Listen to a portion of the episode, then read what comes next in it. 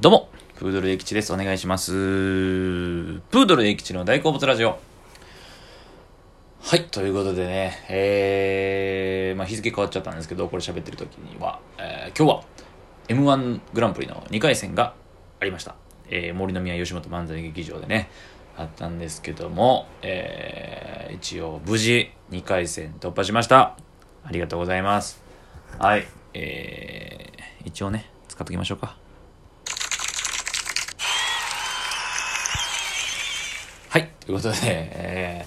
ー、いやー、そうですね、1回戦が8月の頭に出たんで、まあほんまに2ヶ月空いてって感じなんですけど、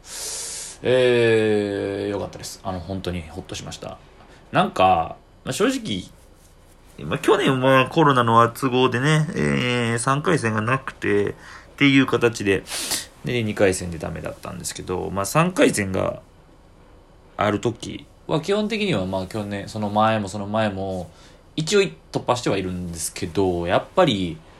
でまあその気持ち的にもまあ別に昨日とかもまあ直前まあ今日もね、えー、特にどうしようどうしようっていう不安はなかったんですがやっぱり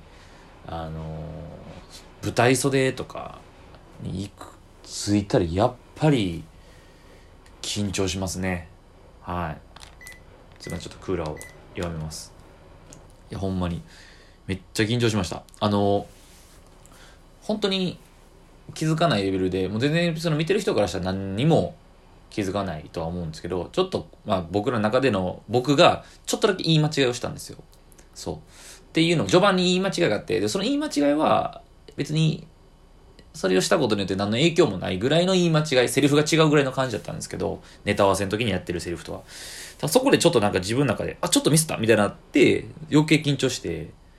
ダメですね、やっぱ。むちゃくちゃ緊張しました。うーん、本当に、でもまあまあ、なんとか、無事やり終えたって感じなんですけど、あの、何がき、なんで緊張するのかなと思って。で、まあ、森の宮万劇もまあ何回も出たこともあるし、ね、普通やったらそんな、普段やったら別に、そんな何も変わったことはないんですけど、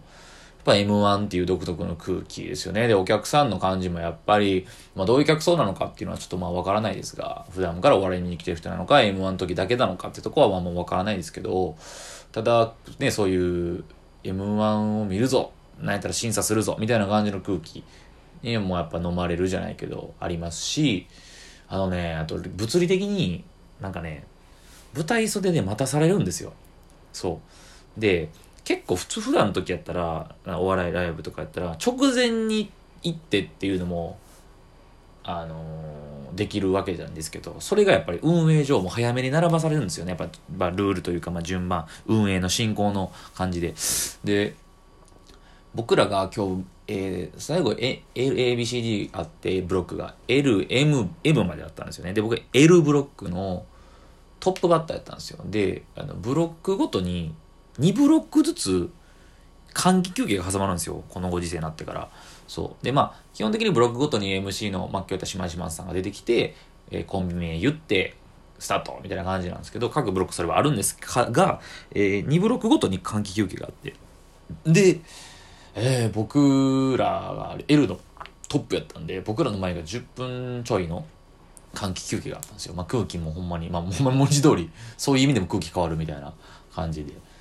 で、その前にコンビがおってバーって続いてたら、そのマジで感じでいくんですけど、まあ、そのスタートの始めであるし、あとその舞台袖に、あの、おさ、おらされた、いさされた時間がすっげえ長くて、あれがやっぱりいつも緊張し、高めますね。多分直前にふわっと言ったら多分もっと変わるんでしょうけど違うんでしょうけどなんかキングオブコントもそうですし m 1の時もそうなんですけど袖にいる時間がず長いんですよね待たされる時間があれで考えすぎちゃうっていうのがあって人によると思うんですけど僕はやっぱ緊張するんでもちろん。で緊張せえへんためのルーティンを心がけたりはしてるんですよ。だからあんまり舞台上のことやってる時の姿を思い描きすぎひん。イメージしすぎちゃうと余計緊張しちゃうし。で直前までうろうろしててほんまにほんま直前になったら袖行くみたいな近くに行くみたいな感じなんですよ。っていうなんかできないんであれなんとかならんかなと 思いますねあなんかうーんまあまあまあね、なかなか仕方ないんですけどね、もう3、4組前から待たされるんで、あの時間にこう、高まっちゃうんですよねっていう。まあまあでもまあまあ見事な、まあまあ見事って言い方はまあ全然できないですけどな。なんとかね、いけたんで。よかったです。ありがとうございます。まあ次3回戦なんで、はい。主に3回戦が勝負だと思ってね、えー、来てるんで、えー、次に向けて頑張っていきたいと思いますっていう、なんか、スポーツ選手の試合後インタビューみたいな感じになりましたけど、はい。いやで、まあ、スポーツで言ったら、いや、ちょ、これなんですよ。まあ、去年、あのー、まあ、今日 M1 で、その前の日の夜の深夜、日付変わった同じ日なんかな。深夜2時から、サッカー日本代表の、えー、カタールワールドカップ最終予選の第3戦がございまして、えー、日本代表戦ですね。えー、サウジアラビアのホーム。なんで日本がアウェーでサウジアラビアに乗り込んでっていう試合やって、むちゃくちゃ大事な試合になったんですね。それがありました。で、えー、今回、地上波では、なんとホーム戦以外、地上波ではやらないという、アウェーはやらないということで、 DAZN 独占放送なんですね。独占配信。で、まあね、一般の人は確かに、なんで代表戦見れへんねんっていう声もめっちゃあるみたいなんですけど、僕は DAZN に入ってるので、えー、見ました。えー、結果は0対1で日本が負けてしまうという。これね、だいぶやばいっすよ。マジで。ほんまに。これまあ分からん人からしたら、まあサッカーのこと疎いとかね、あんま興味ない人からしたら、なん別に負けたのどうなん別にまだ予選やんとか思うんですけど、だいぶやばいんですよ。っていうのも、まあ、日本って、えー、まず98年のフランスワールドカップから一応6大会連続でワールドカップ本戦に進んでるんですね。えー、98年で初めて日本のサッカーの歴史で予選を勝ち抜いて、えー、まあ、有名なジョホールバルの歓喜っていうのをね、勝ち抜いて出場して、で、2002年は日韓ワールドカップ開催国やったんで予選はなかったんです。ただ、そっからの4大会も全てアジアの予選を勝ち抜いて出てきました。で、前回もね、うん、えー、最終予選が、えー、A グループ、B グループの6チームずつ、6チーム6チームで戦うんですけども、その上位2チームがワールドカップに進めるんですね。はい。で、実は3位に、その各グループの3位になってしまったチームは、A グループと B グループの3位同士で対戦するんですね。まあ、いわゆるプレイオフっていう。で、ここで勝ったチーム、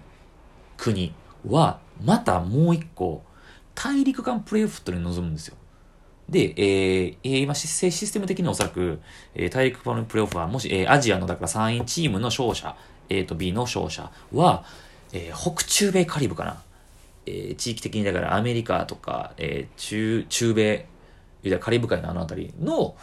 国の、まあ何位かな、わからん、4位か5位かその辺かな、のチームと対戦して、そこで勝ってワールドカップ進出。っていう、いわゆる3位になってしまうと、険しい道のりが街を受けてるわけですよ。まあ、もちろん4位以下やったらもう、もう、その時点でもう文句なしでワールドカップに出れないんですけど、日本が現在今4位なんですね。そう。で、えー、勝ち点で言ったら、えー、日本がまだ1勝しかしてなくて、えー、2試合目の中国戦で1-0で勝っただけ。本当に、まあもちろんサウジアラビアに負けたのももちろんダメなんですけど、響いてきてるのが初戦のオマーン戦に負けてるということなんですよね。0-1で。3試合って1勝しかしてないんですよ。今日本2敗してるんですね。で、僕調べました。前回のワールドカップ予選、日本は実は1位通過してるんですね。えー、なんですけど、えー、10試合あるんですね。えー、だから、6チームいて、各ホームアンドアやるんで、10試合中、えー、去年、えー、前回大会の予選の成績が2敗なんですよ。2回負けてるんですよ、日本は。ただ、それは全日程終えて2敗。日本は今、現時点で、あと7試合残してる時点でもう2敗しちゃってるんですよね。マジでやばい。そう。で、あんえー、上位2チームのオーストラリアと、えー、まあ、この間やったサウジアラビアは、今のところ3試合中全勝してるんですよね。勝ち点9、2チームが並んでます。で、えー、3位が、えー、オマンが勝ち点3、日本も勝ち点3、勝ち点6差の状況で次、え、何日だったっけな、えー、11かな ?12 かな？すいません、忘れました。けど、ホームで次、オーストラリア戦があります。負けたら、多分ゲームオーバーですね。日本が、まあ、3敗したらもうほぼほぼきついんじゃないかなとワールドカップ逃す、まあ、3位に望みを、3位通過に望みをつなぐってことですけど、もう嫌でしょ？だって3位なんかさっき言ったような工程を踏まないと出れないわけですから。さ、AB で勝って、AB グループ、B グループの3位同士で勝って、勝った方、戦って勝った方が、国中、国中米カリブンの勝者と向かい戦うと。だから今まではずっと、えー、多分おそらく、えー、98年のフランスワールドカップの時以外は大陸間プレーオフは経験してないんですよ。日本は2位以内でを決めて自動的にワールドカップ出場を決めてるんですよ、今までは。こんなことがあるとは。で、なんでこんなことが起きてるかっていうのはもう正直、それはまあ専門的な話になってくるんで、僕も正直分析できるようなレベルではないと思います、僕が。えー、森保監督になってって戦術でってなるんですけど、何が悲しいって、めっちゃいい選手なんですよ、みんな。ヨーロッパでプレーしてる選手ばっかりで、みんな、ここは、ものすごいレベルが高い。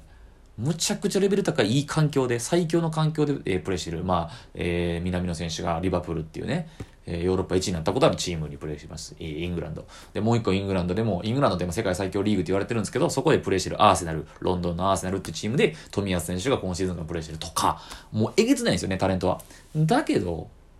点が取れずに。で、また点取られて負けちゃったって。やばいっすよ。のんきに、えー、次ワールドカップ見に行こう、えー、応援しに行こう。できないですからね。ワールドカップ見れないなんてことがあっていいのかという。もし逃してしまうと、えー、だから、次2022年から2026年までワールドカップ見れないかもしれない。とんでもないことが起きてるってことを皆さんちょっと理解してください。緊急事態です。サッカーが。日本のサッカーが。やばいです。ということで、今日は M1 の2回戦と、えー、ワールドカップ予選やばいんだよという話をしました。やばい。ありがとうございました。